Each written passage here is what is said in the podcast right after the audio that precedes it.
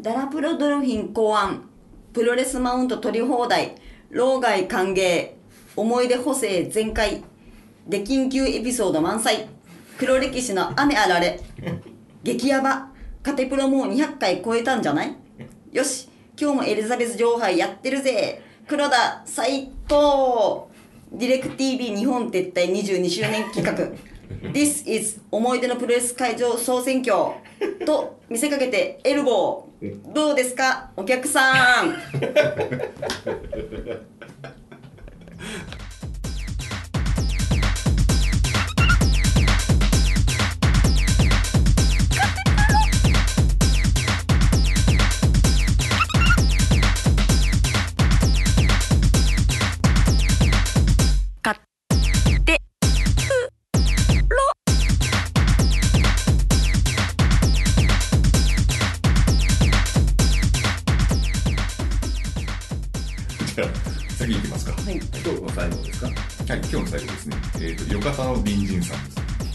です。和やしの隣人みたいな感じですね。えー、会場がですね、えっ、と、元都電板橋駅前広場特設リング。えー、2つ目がオリンピックオーディトリアム。3番目が、はい、なんか、あやら島？なんか、あやら島、これ5月1日。これ多分ルンナドルンナドっていうんだ。ルンナド。本語じゃない5月1日、えー日にちまで指定されてる競技場、5月1日競技場。えー思い出のエピソードがですね、もちろん、もちろんどれも訪れたことは一度もありません。行ってみたいなぁと思いを馳せた会場でございます。全然ありですよ、はいあれですよね、元都電板橋駅前広場。11.21東京プロレス崩壊のきっかけとなった会場、いわゆる板橋事件。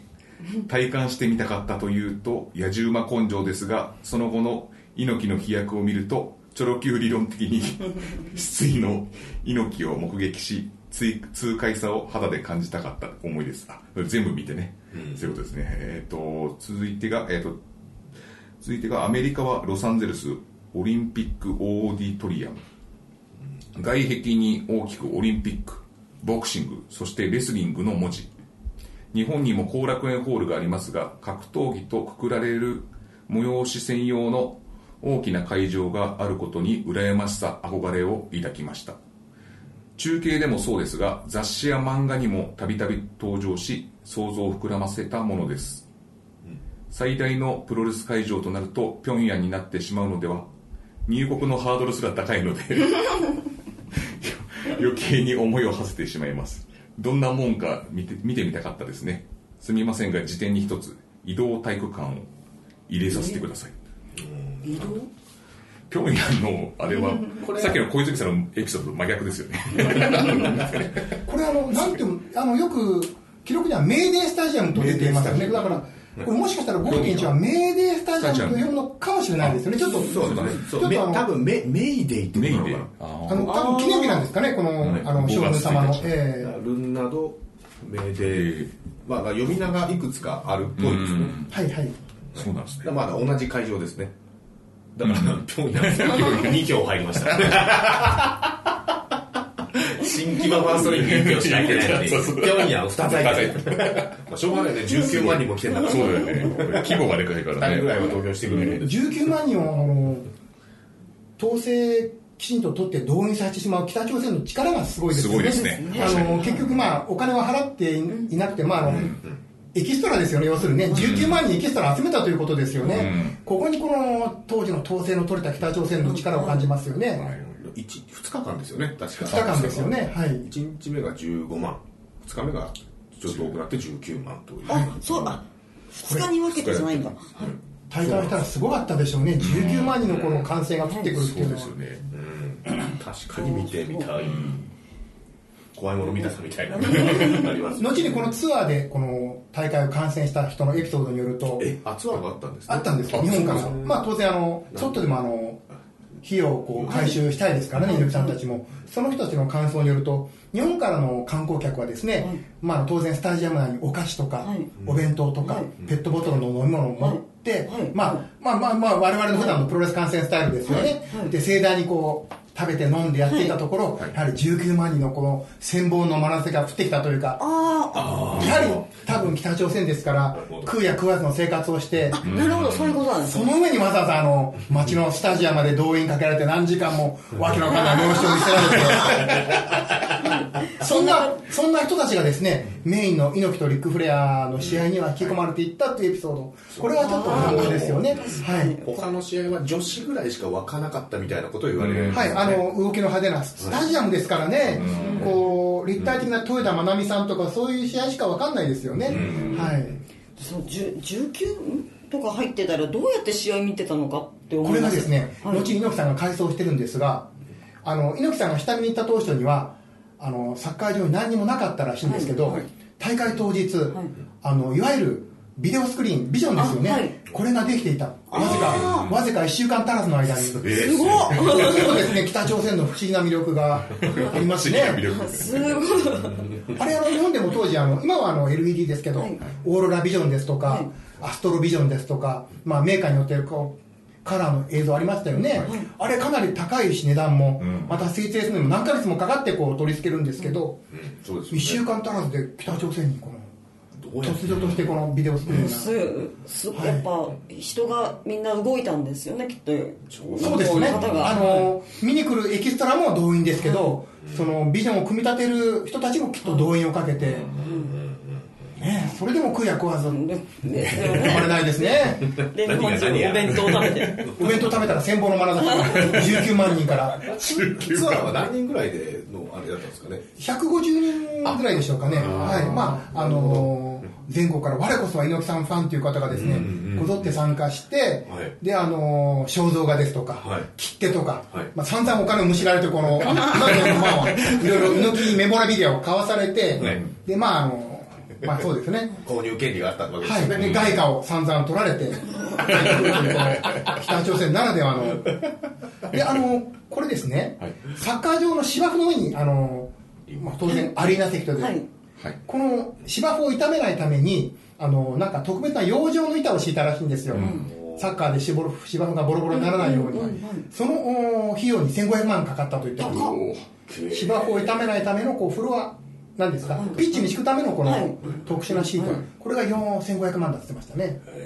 もともとなかったんですね、まあ、それもまた新たに調達したってことですよね、新日本のお金で、はい、あそういうことですね。全部新日本持ちでや新日本プロレスの持ち、ええ、猪木さんのために、開催としては新日と WCW の合同興行なんですよね確か、うん。でも名目はそそうだけど、ねもうほとんどあの持ち出しなんだと思うんですよね。そうですよね。ええ。それがあのこの10月の新日本プロレスと UWF インターの起死回生の大興行につながるんじゃないかと、赤字を補填するための、ええ。そういった意味ではあのひょうたんから駒というか、うん。はい。うんうんそうです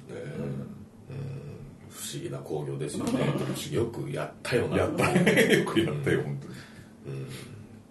ちょっときこうそろばん弾くタイプだったら絶対やらないやらないですそうですよね、この猪木さんしかやらないですよね、こうもうまず最初からもう赤字が、ね、億単位の赤字が出ること分かってるわけですから、こうやった猪木さんはすごいですね。で結果、多分プロレス史上最高の人数規模ですって言われてますよね、たとえ動員だとしても、はい。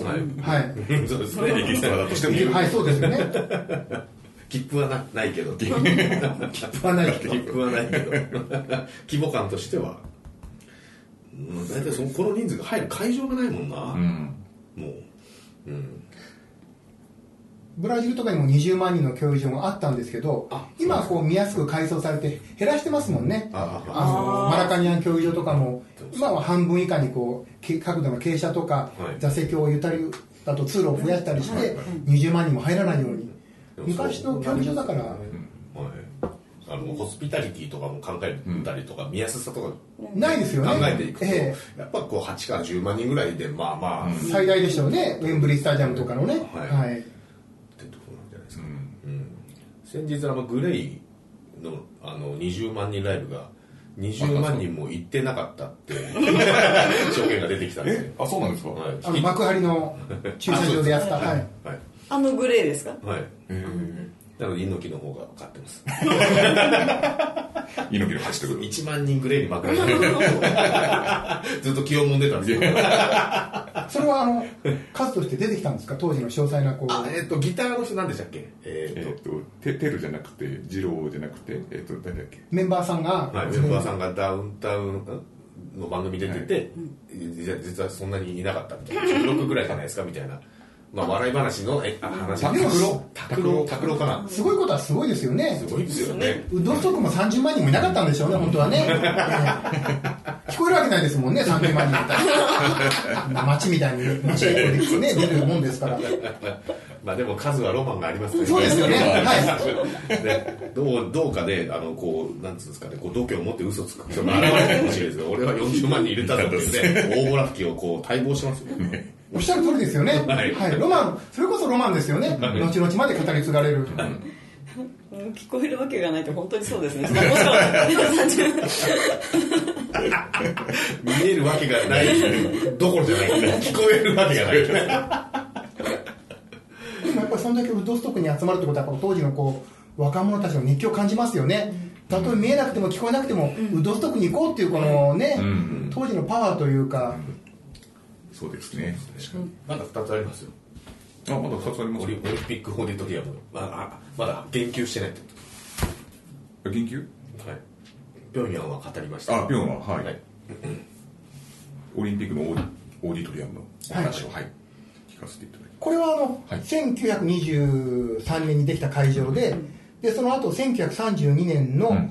えーっと第1回目の戦前のロサンゼルスオリンピックのボクシング会場として使われたんですね。ちょうどこうすり鉢両国以下みたいなリングを中心にしてこう四方がえー東西南北すり鉢になっていますから、であのオリンピックオーデトリアム。オリンピックで使われたからオリンピックオーデトリアムなんですけども、この会場の特殊なところはですね、えー日本とかアメリカの通常のプロモーターはプロモーターが会場を抑えて興行を打ちますよね。後楽園だとか両国だとか、ここのプロモーターはですねこの会場の持ち主でもあったんですね、あのーロサンゼルス軍と契約をして50年レンタルをこの会場を 50, はい50年間借り切ったんですね、だからこのこのプロモーターの子供の代まで続くんですけどその権利は、ですから、あのーまあ、この方が書いていたようにか会場の外に、まあ、あの勝手にレスリングとか、ボクシングとか。はい。金曜日はプロレスだよとか、勝手に書いてたことになるんですね。そうなんです。あの、まあ、50年レンタルですからどう使ってもいいんですよね、なるほど。はい、ですから、あのー借家状態ってことですね。そうなんです。あの予約はこちらまでという番を出たりとか、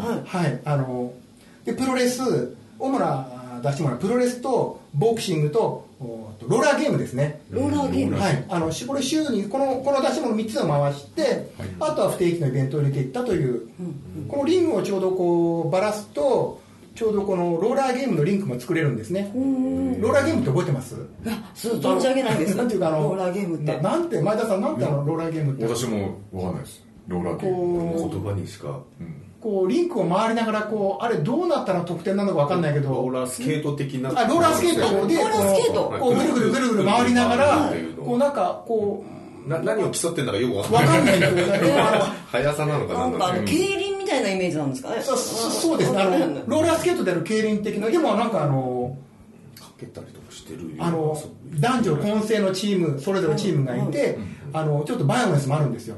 あのエルボーをかましたりとか。あーはいはい。はい、あの男性に金的をかましたりとか。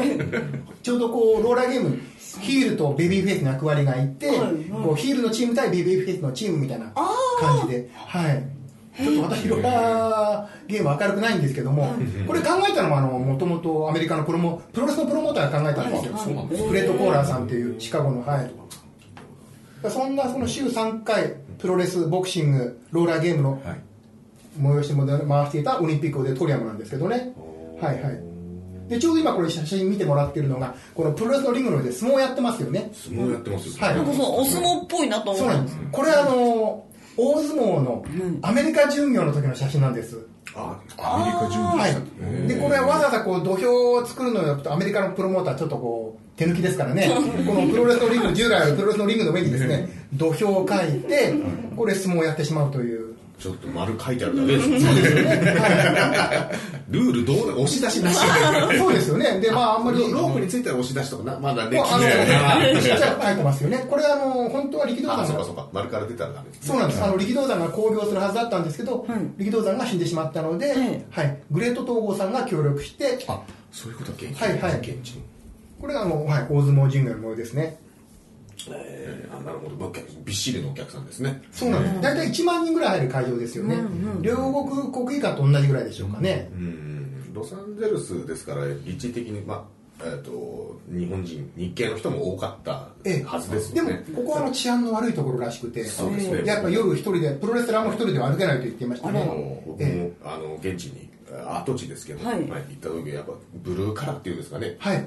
そういうちょっと肉体労働者的な場所で少しちょっと薄暗いというか、うなんはい、現代でも治安はあんまりよろしくなさそうでした、あはいはい、はい。そういった状況だからこそ、このロサンゼルスオリンピックオーディトリアムのスターは、ミルマスカラスですとか、はい。あとフレッド・ブラッシー、ボボ・ブラジル、まあ、黒人とかヒスパニックのチャンピオンですね。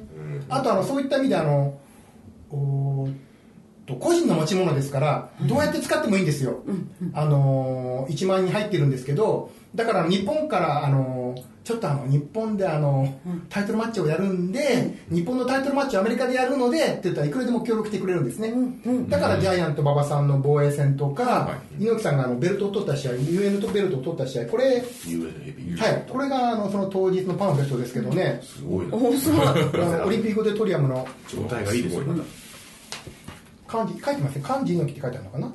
あこれですね。トロスとアントニオ猪木のユナイテッドナショナルチャンピオンシップ。あ本当だ。アントニオ猪木とトロス。あ本当だ書いてありますね。後々あの天龍さんがそうです。あと今の三冠ベルトの一つであるトロスのベルトなんですよね、こういったのベルトもですねまあ日本で作るベルトなんですよ、日本のタイトルですから、でも一回日本プロレスの幹部がアメリカに送ってちょっとアメリカで防衛戦をやらせておいて、で満を持してが取りに行くわけですよ。ああ ドドラマが。はい、アントニオ猪木が本場アメリカのタイトルを持って帰ってきたというドラマが成立するんですね。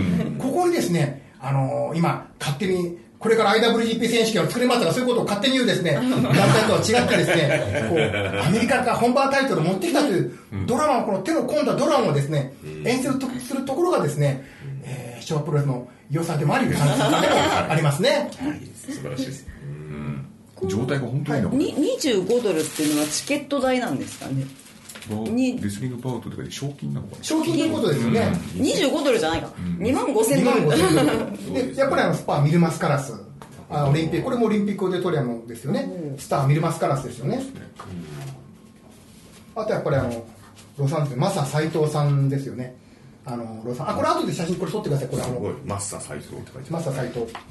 ミルマまあミルマスカラスやっぱりですねあのメキシカンが多いですからミルマスカラスがやっぱ一番のスターだと思いますね。1971年。はい。すご。いすごいですね。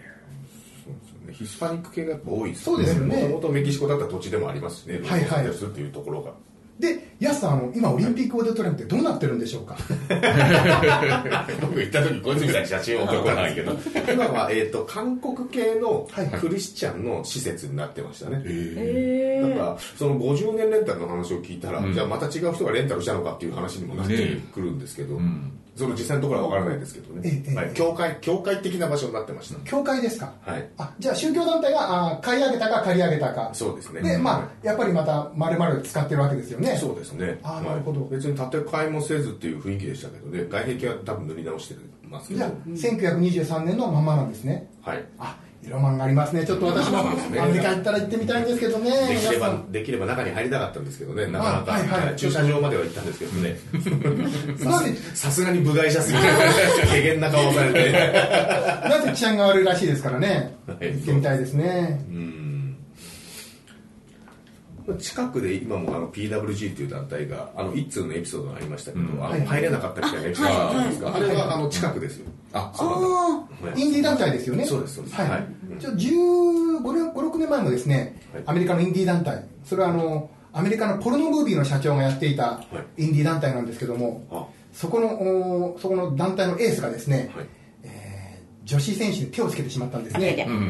はいただあの指を切られてしまったというエピソードあの、つ 詰めたえー AV 会社の社長がやってる、まあ、当然そういう人ですよね、あのちょっと普通じゃない、ちょっとこう、たくましい人ですよね、威勢のいいで、そういう人の女に手を出してしまったということで、このエースはですね指を切られてしまったという、えけじめですか。はいまあそういうのがあるんですね。ーはい、それ今、日本のプロレス団体で偉くなってるインディレスラーとか言ってました。よね、エグゼクティブになってるとか言ってました。これ以上掘ると。まだ P になっちゃうなっちゃうから。あ大変失礼いたしました。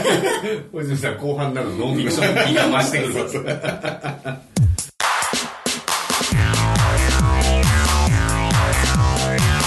前田大西の家庭プロレスポッドキャスト。えー次最後最後次ね。えっ、と元都電板橋駅前広場。についてはい、お聞きしたいなここの近くですね。この近くねさっきの前田さんが取った会場が、はいこの都電板橋駅のこれはあのこの都電板橋駅はもちろん住所板橋区なんですけども、えーっとこのこの当時野外の試合ですから、あの控室がないんですね。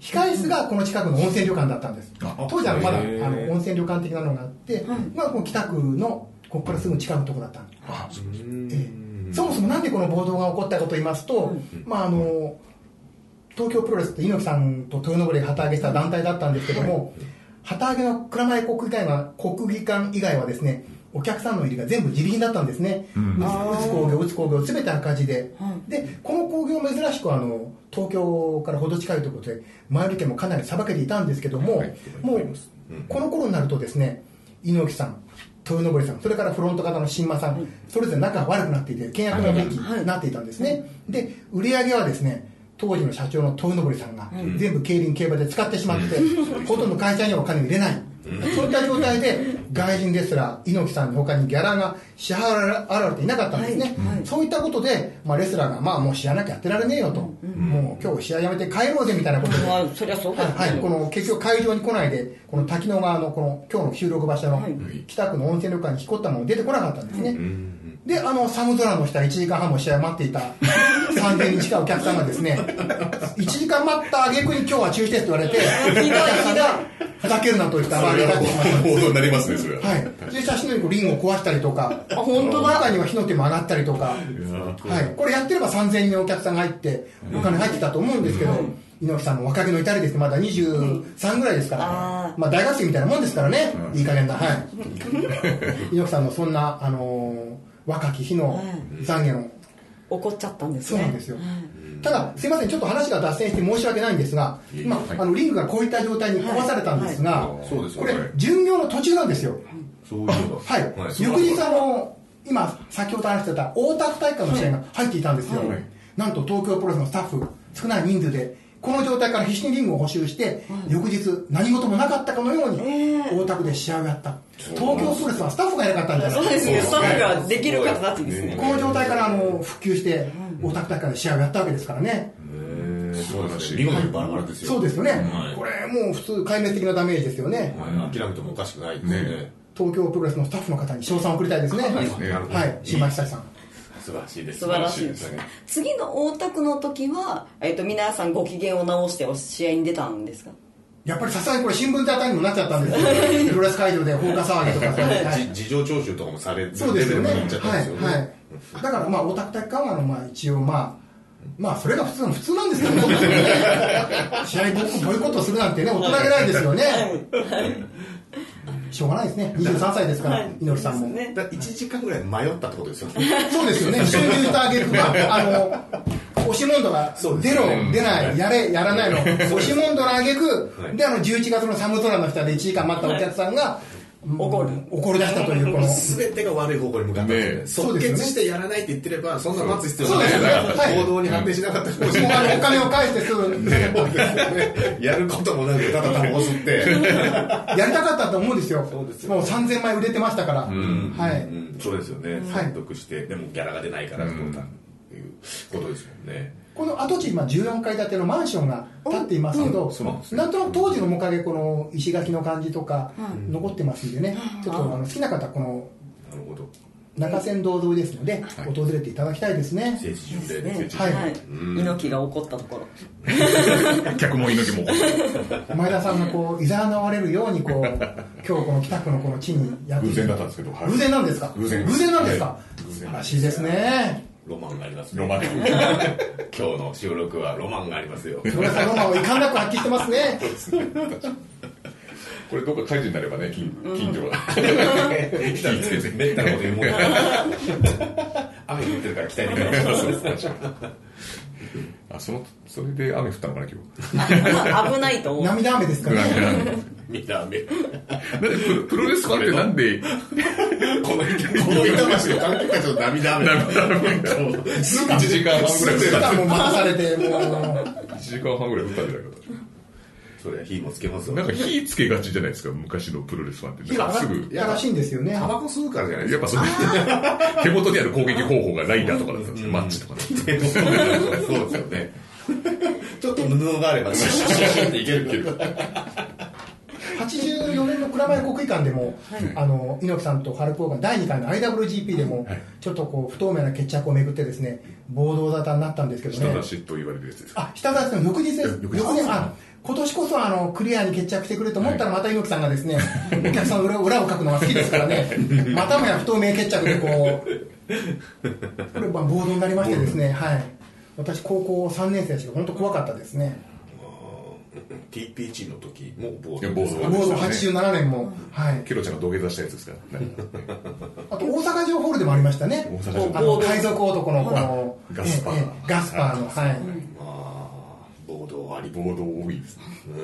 うん。血気盛んな観客だったんですよね。たけだけしいですよね。はい。こうたかだか3000円3000円払ったぐらいでそんなあの面白くなから中にないからってこう火をつけたり壊していいのかっていう。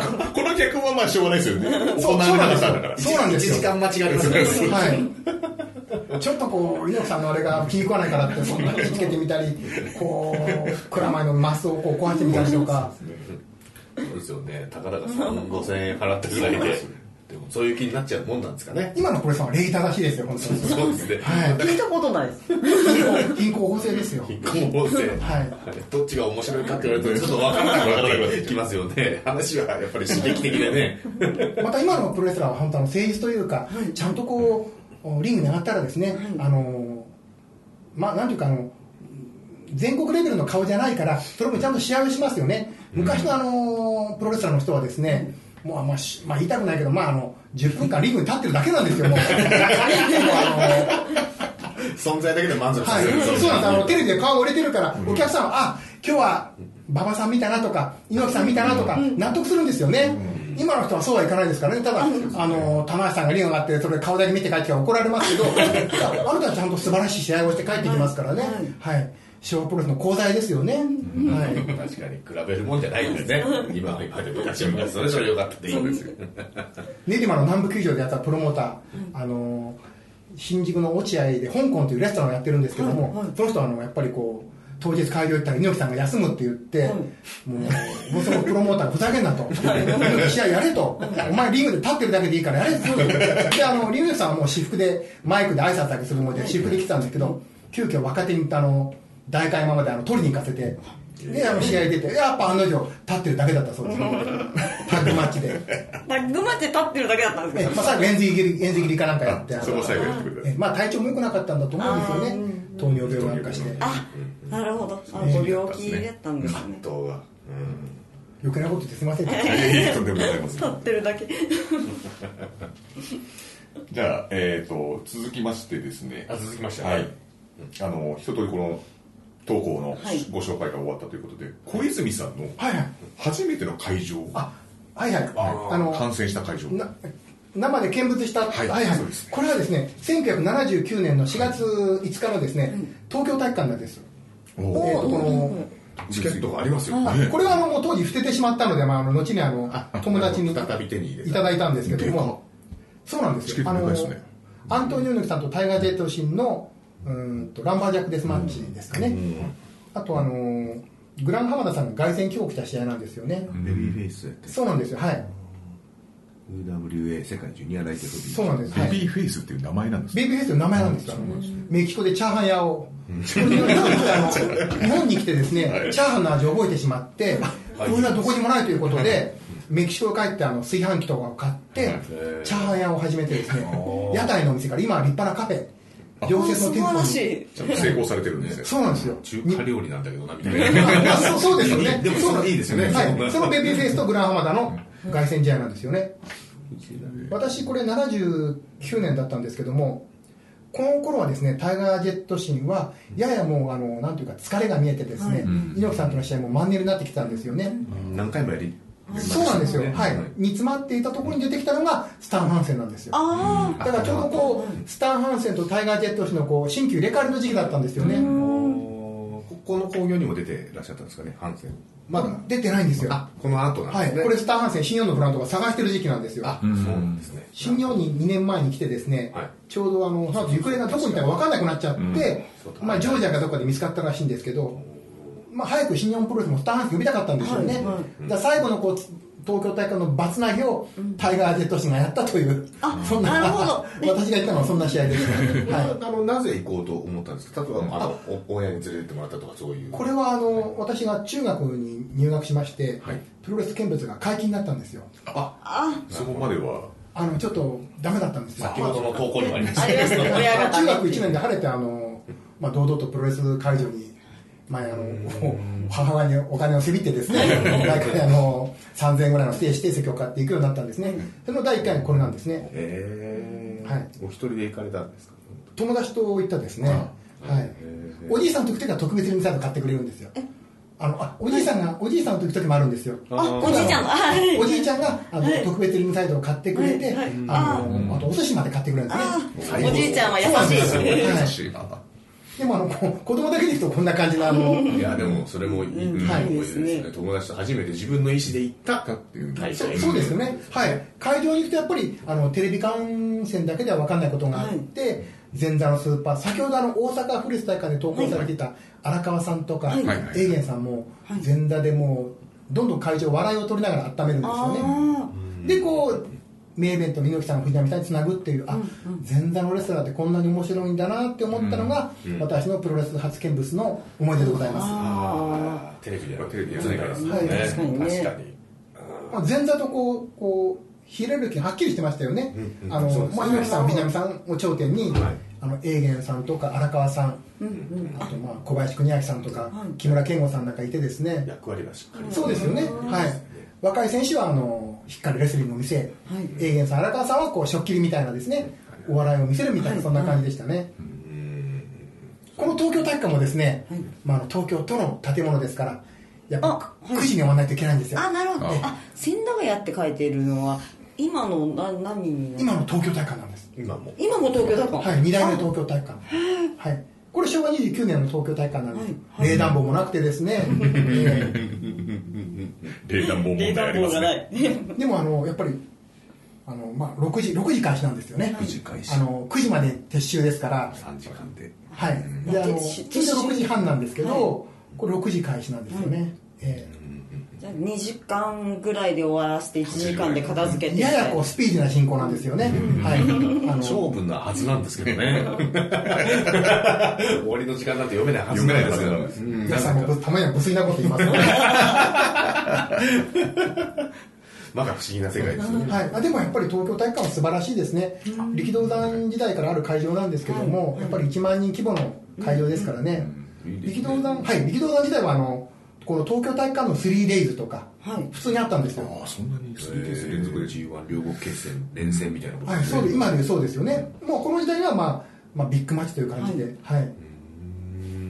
今は使われてないですよね、あうん。のプロレス工業では。東京使えなかったんですけど、はい。あのー使えるようになるらしいですよ。おおあのそうなんですね。長谷博さんがこうなるほど。えということで、あーはいはいはい。あの肝入りで、はい。あのやっぱりそのこの東京体育館の方に聞いたんですけど、担当者によってやっぱりもう担当者の判断なんですよね。あー、プロレスに貸す貸さないは、はい、ちょっとあの話が、あのちょっとそれてしまうんですけども、私の地元中野区体育館でもですね、はい。はい。プロレス好きの議員さんの方がいてですね、ぜひあの、新日本プロレスやろうやろうって働きかけて、はい。で、新日本プロレス側から木村健吾さんが、あ、いいね、やろうってことでもう盛り上がって、はい。で、あの、酒井さん、あ、じゃあ酒井議員 さんです。議員さんが、あの、プロレス工業の許可を取り付けてくれたんですよ。はい。反社会勢力もか、まあ、関係ないしということで、はい。ところがですね、当時の中野体育館、スプリンクラーなかったんですね。あその理由で開催があお断念された客さんが入れられないとかそういうことです消ね防法に入って万が一で。はい。もスプリンクラーがないとということで、はい。はい。えー、なるほど。そうなんですね。何人何人以上だとなきゃいけないとかあるんはいでしょうね、はい、スプリンクラーが必要、あと非常口がこんだけ必要とか、火つけちゃうからそうですよね、前例が。ですよね、はい、何が。何せ前例がもう今日触れてくれたからそれに。今は電子タバコだから大丈夫です